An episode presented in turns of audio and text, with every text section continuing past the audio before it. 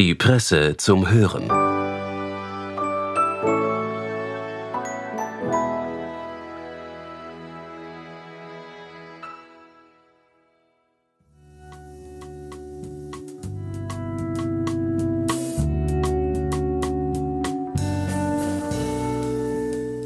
Forscher haben Mäusebabys mit zwei Vätern erzeugt.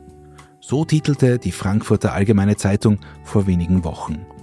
Aber wie soll das gehen und vor allem, wie können wir mit diesen Forschungsentwicklungen umgehen? Hallo und herzlich willkommen bei der Presse zum Hören. Markus Hengstschläger, unser heutiger Autor, ist Vorsitzender der österreichischen Bioethikkommission und Genetiker. Gut nachvollziehbar erläutert er die neuesten Forschungsschritte der synthetischen Biologie und klärt über Hoffnungen, Risiken und Bedenken auf. So viel schon einmal vorweg. Unsere Gesellschaft wird neue Maßstäbe benötigen, diese Entwicklungen Hand zu haben. Ein Thema, das drängender nicht sein könnte. Viel Vergnügen beim Hören.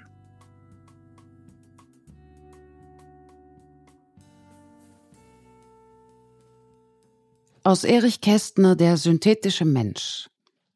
Professor Bumpke hat neulich Menschen erfunden. Die kosten zwar laut Katalog ziemlich viel Geld, doch ihre Herstellung dauert nur sieben Stunden und außerdem kommen sie fix und fertig zur Welt.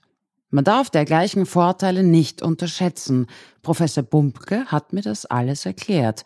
Und ich merkte schon nach den ersten Worten und Sätzen, die Bumpkeschen Menschen sind das was sie kosten, auch wert.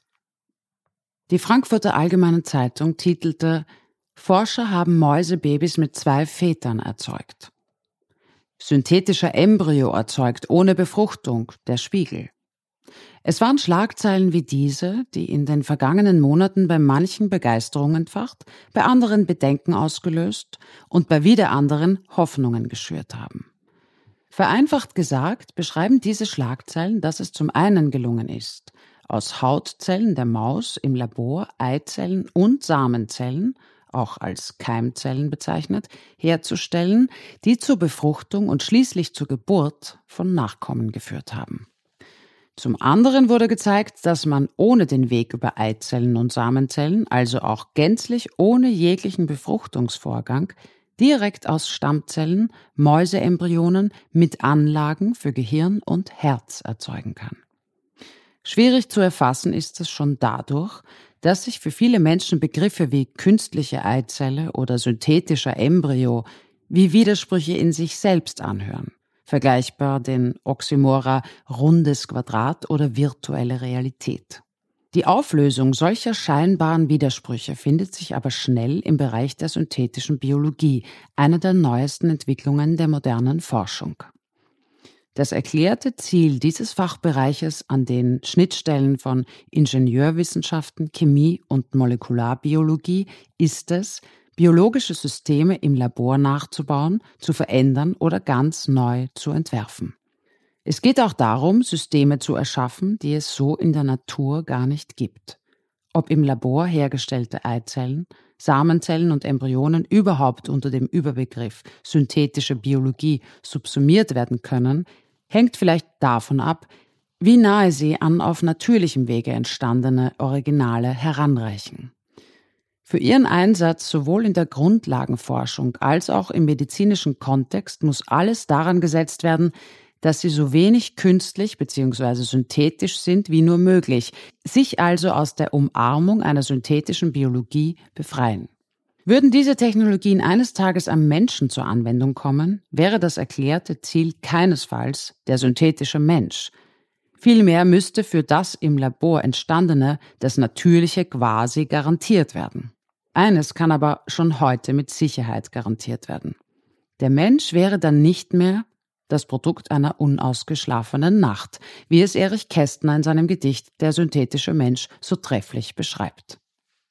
Wenn in Zukunft diese Technologien jemals so weit entwickelt werden könnten, dass sie fehlerfrei und sicher zu Fortpflanzungszwecken am Menschen anwendbar wären, wäre das in Österreich technologisch auch möglich, juristisch erlaubt und aus ethischer Sicht überhaupt vertretbar? Auf diese Fragen, die mir in den letzten Wochen oft gestellt wurden, sage ich, dass es schwer einschätzbar, gerade deshalb aber von höchster Relevanz ist, sich das genauer anzuschauen. Im Jahr 2012 erhielt der japanische Stammzellenforscher Shinya Yamanaka gemeinsam mit John Gordon den Medizinnobelpreis. Yamanaka hatte einige Jahre davor eine Methode entwickelt, mit der man etwa aus Hautzellen sogenannte induzierte pluripotente Stammzellen herstellen kann. Diese Stammzellen können sich in die vielen verschiedenen Zelltypen eines Organismus weiterentwickeln. Nervenzellen, Muskelzellen, Knochenzellen etc.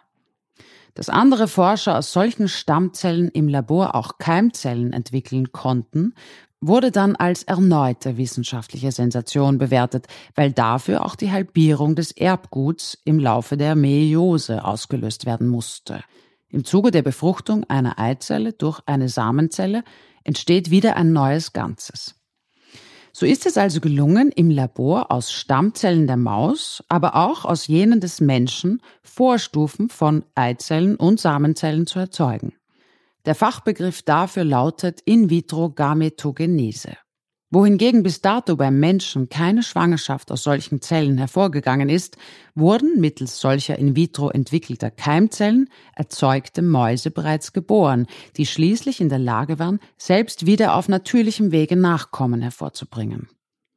Hautzellen also, die im Labor zu Stammzellen wurden, aus denen im Labor wiederum Eizellen und Samenzellen wurden, die schließlich zur Fortpflanzung verwendet werden konnten. Und das alles ist sogar schon eine Weile her. Was allerdings jetzt im März 2023 berichtet wurde, hat auf der ganzen Welt eine wahrlich beeindruckende Welle an Sensationsschlagzeilen ausgelöst. Über den vorhin beschriebenen Weg und mit einigen wenigen zusätzlichen Tricks die Einfluss auf den Chromosomensatz nahmen, ist es gelungen, aus Hautzellen einer männlichen Maus Eizellen herzustellen und diese mit Samenzellen einer anderen männlichen Maus zu befruchten. Die so entstandenen Embryonen wurden von einer weiblichen Maus ausgetragen und es kam zur Geburt von Mäusen mit zwei Vätern ohne genetische Mutter.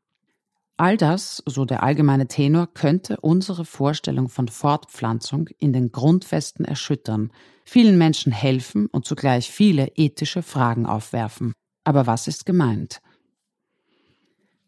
Zwei Jahre vor Yamanaka, also im Jahr 2010, erhielt der britische Biologe Robert Edwards den Medizinnobelpreis dafür, dass er gemeinsam mit dem Gynäkologen Patrick Steptoe die künstliche Befruchtung in vitro Fertilisation entwickelt hat. Seitdem im Juli 1978 Louise Joy Brown, das erste sogenannte Retortenbaby der Welt, geboren wurde, hat sich die Reproduktionsmedizin enorm weiterentwickelt sodass heute weltweit jährlich Hunderttausende Kinder nach künstlicher Befruchtung das Licht der Welt erblicken. Immer auch begleitet von Diskussionen rund um Kosten, Erfolgsraten und die Vermeidung von Nebenwirkungen, ist es aber unumstritten, dass die künstliche Befruchtung unzähligen Paaren, denen auf natürlichem Weg Nachwuchs verwehrt geblieben wäre, helfen konnte. Wenn sie allerdings keine intakten Eizellen oder Samenzellen produzieren können, kann den Ratsuchenden nicht geholfen werden, genetisch verwandte Kinder zu bekommen, und es bleiben nur die Adoption oder Samen- bzw. Eizellspende. Das könnte sich aber durch aus Hautzellen entwickelte Stammzellen, die schließlich zu Keimzellen differenziert werden, ändern. Es steht außer Frage, dass solche Ansätze für die Grundlagenforschung von größter Bedeutung für ein besseres Verständnis dieser zellulären Entwicklungsprozesse sind. Andererseits besteht aber auch breiter Konsens darüber, dass die Anwendung solcher in vitro erzeugter Samenzellen oder Eizellen für die menschliche Fortpflanzung über künstliche Befruchtung aktuell als ethisch nicht vertretbar einzustufen ist. Begründet wird das vor allem dadurch, dass heute noch nicht abgeklärt ist, ob und wenn ja welche genetischen bzw. epigenetischen Fehler in diesen Keimzellen vorliegen könnten, die schwerwiegende Konsequenzen für die daraus entstandenen Kinder haben könnten. Frühestens aber auch nicht wesentlich später als in zehn Jahren, so die weit verbreitete wissenschaftliche Meinung, könnte es soweit sein, dass aus Hautzellen hergestellte Eizellen oder Samenzellen sicher zum Einsatz kommen könnten. Auch in Österreich? Alles, was in diesem Bereich technologisch möglich ist, wäre auch in Österreich machbar. Vor allem auch, weil die Forschung in den Bereichen Stammzellbiologie und künstliche Befruchtung in Österreich höchst aktiv und international erfolgreich ist. Ob der Einsatz im Labor hergestellter Eizellen und Samenzellen in Österreich rechtlich erlaubt wäre, müssten Juristinnen und Juristen entscheiden. Ich habe aus den entsprechenden Gesetzestexten jedenfalls keinerlei grundsätzliches Verbot ableiten können, was auch daran liegen könnte, dass ich ein Genetiker bin. Für die angesprochene Solo-Reproduktion könnte sich das eventuell anders verhalten. Auch die Frage, ob es ethisch vertretbar wäre, könnte für so manche davon abhängen, in welchem Zusammenhang diese synthetischen Keimzellen für künstliche Befruchtung zur Anwendung kommen würden. Einerseits könnte heterosexuellen Paaren auch dann zu mit beiden Elternteilen genetisch verwandten Kindern verholfen werden, wenn einer der beiden auf natürlichem Weg keine intakten Keimzellen produzieren kann.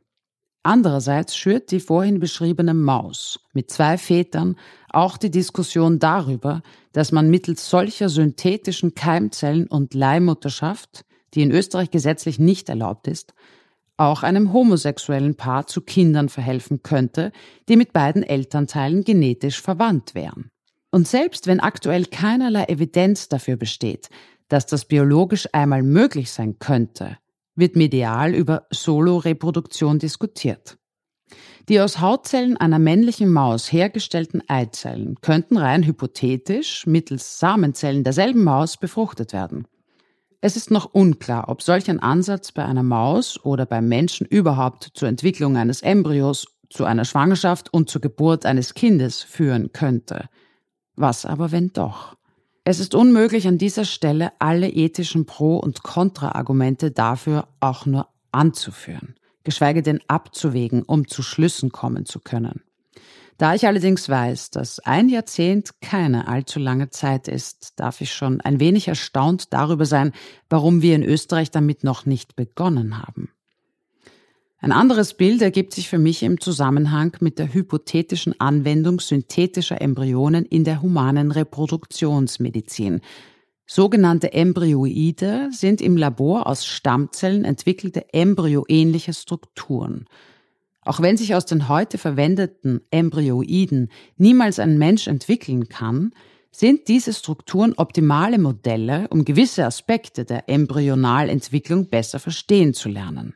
Weil viele Fehlentwicklungen und Krankheiten ihren Ursprung in diesen Entwicklungsphasen haben, erwartet man sich daraus unzählige wichtige und bisher verborgen gebliebene Erkenntnisse darüber die jetzt weltweit über Schlagzeilen verbreiteten, ohne Eizellen bzw. Samenzellen entwickelten Embryonen mit Anlagen für Gehirn und Herz wurden aus Stammzellen der Maus hergestellt. Die Embryogenese von Mensch und Maus ist allerdings so unterschiedlich, dass die Forschung davon ausgeht, dass die Entwicklung vergleichbarer menschlicher Embryonen, wenn überhaupt jemals, vielleicht erst in einigen Jahrzehnten möglich werden könnte. Ob so entstandenen synthetischen Embryonen Menschenwürde zukäme oder nicht, ist nur eine von vielen ethischen Fragen, die sich in diesem Zusammenhang ergeben würden. Sollte sich allerdings jemals in einer heute kaum vorstellbaren Zukunft, wie aber schon in vielen Medienberichten andiskutiert, die Frage stellen, ob man synthetische Embryonen, die aus Hautzellen entwickelten Stammzellen hergestellt wurden, so dass überhaupt jemals möglich ist, im Zusammenhang mit menschlicher Fortpflanzung zum Einsatz bringen könnte bzw. sollte, fällt mir die Beantwortung der drei vorhin genannten Fragen leicht. Ja, nein und nein. Ja, auch hier würde gelten, wenn es grundsätzlich möglich wäre, wäre es das auch in Österreich. Nein, das Herbeiführen von Schwangerschaften über solche synthetischen Embryonen wäre in Österreich nicht erlaubt.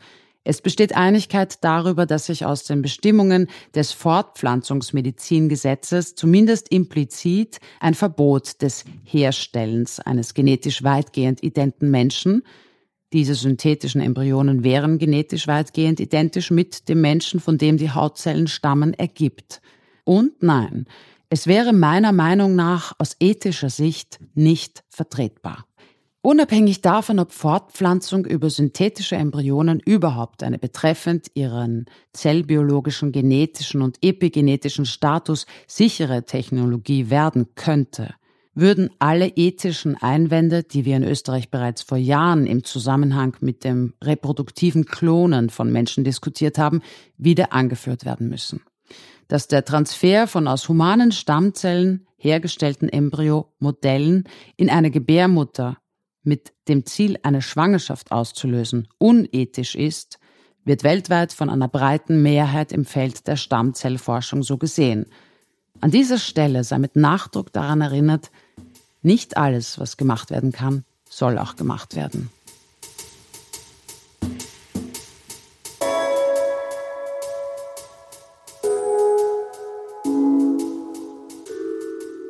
Das war der Text von Wissenschaftler Markus Hengst-Schläger aus dem Spektrum. Wir bedanken uns fürs Zuhören und wünschen ein schönes Wochenende. Bis kommende Woche bei der Presse zum Hören.